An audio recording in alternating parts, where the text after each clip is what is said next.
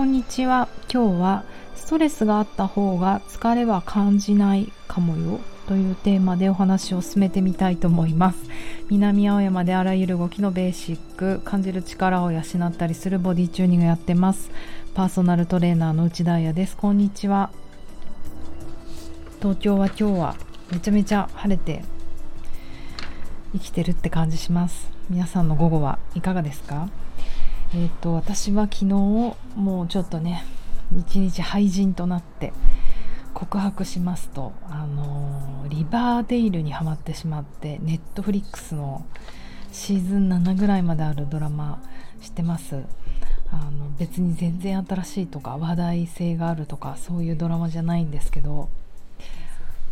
うん、絶対ハマらない私はシーズン1ぐらい見てなんか学園ものなんですよ。もう学園ものだったらセックスエデュケーションを超えるものはないって思ってたから何これゆるいなハマらないと思ったけどとうとうハマってしまって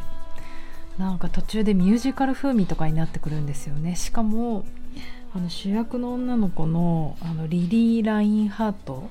がすごい可愛くてなんかすごい好きなんですよねあの子が。そうもうハマってます。そんなこんなで昨日は平日。まあ事務作業に集中しようと言いながらもうそんなものにはまったり昼寝したり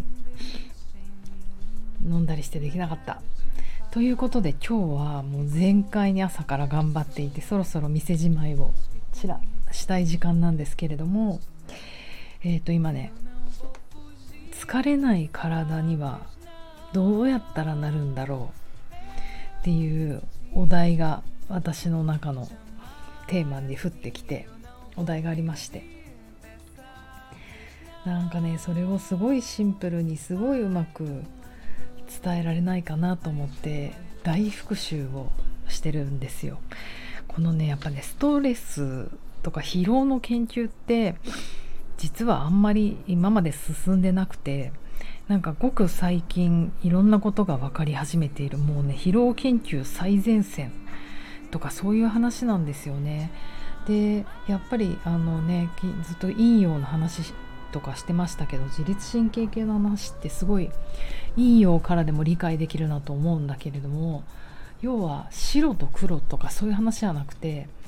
グレースケールのグラデーションみたいな話なので疲労もえっ、ー、となんだっけなそう疲労の中にもグラデーションがあると。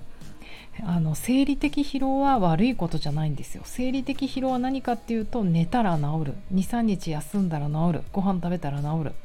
要は健康的な人も健康な人も生理的疲労が起こるっていうそのレベルの疲労ですね。要は回復する、うん、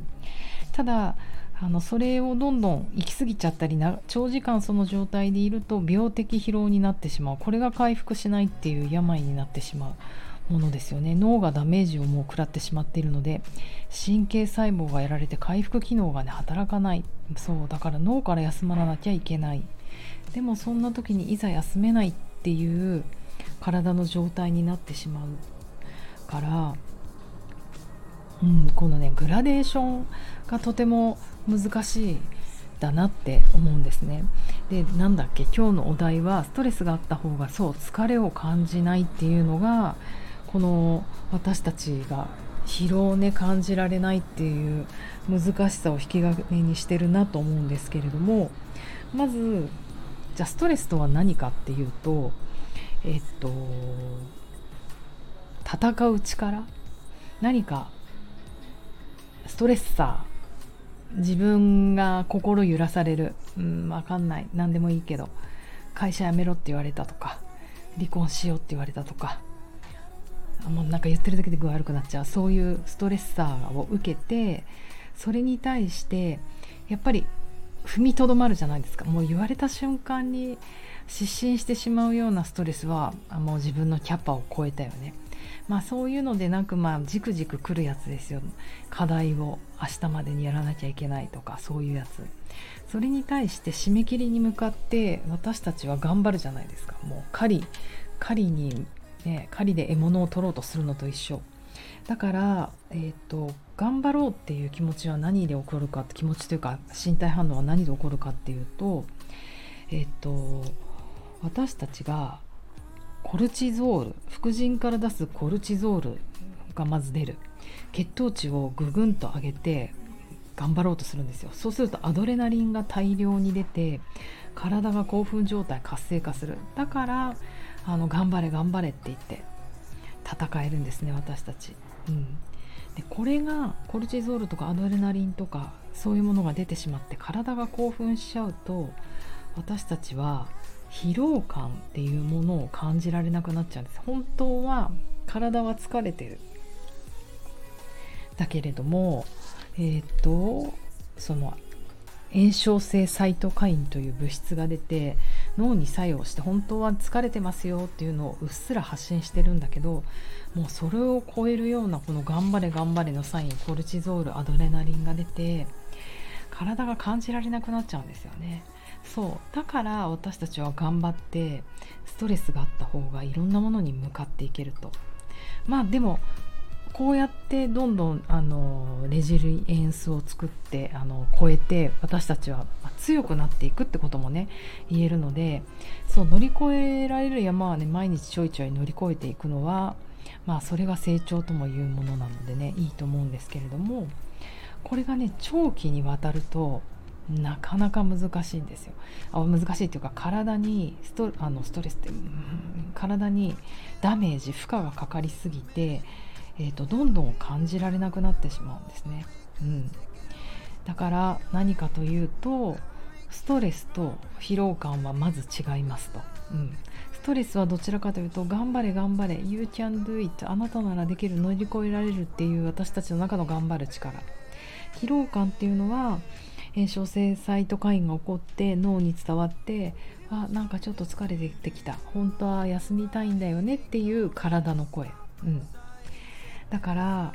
うん頑張り屋さんとか運動をすごい頑張ってる人もそうだしお仕事頑張ってる人もそうだし目標達成がすごい好きな人たち、まあ、誰でも私も好きですよ。好きな人たち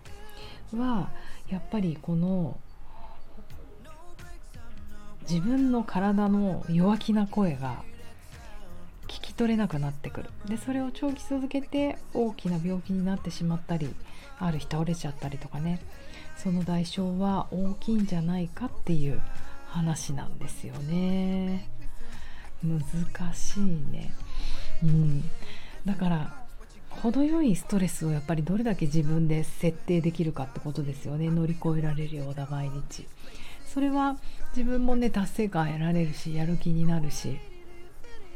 いいと思う。だからまあ私も昨日何もしたくなくなっちゃったのはまあ体の声が聞けてなかったかっていうか、まあ、勝手に自分を追い込む タイプだから。ねでも一日やっぱり頭空っぽにしたりしてリバーデールを夢中になってみたりすると結構ねあまた明日から頑張ろうって気になるもんですよね。でも昨日それでもちょっと嫌だなと思ったのはあのやっぱり一人であの何？ボーリングに行けなかったし行ったこともないし。なんだろう。ちょっとやっぱりね途中までえこんなんでいいのかな？今日何も達成できてないっていうこう自分のストレス心があの邪魔をするんですよね。休んでいいよ。私休みたいんだよっていう体の声を。だからこんなねこんなろくれの品私でもまだまだ頑張りや志向であの何大手を振って休めないんだなって思うということはね世の中のあの優秀な人たち頑張ってる人たちはもっともっとお休みすることに罪の意識を感じてしまうんじゃないかなって思ったりしてこういうねストレスの仕組みとかをなんかうまく簡単な言葉で伝えられるといいなって思いました。そうそう。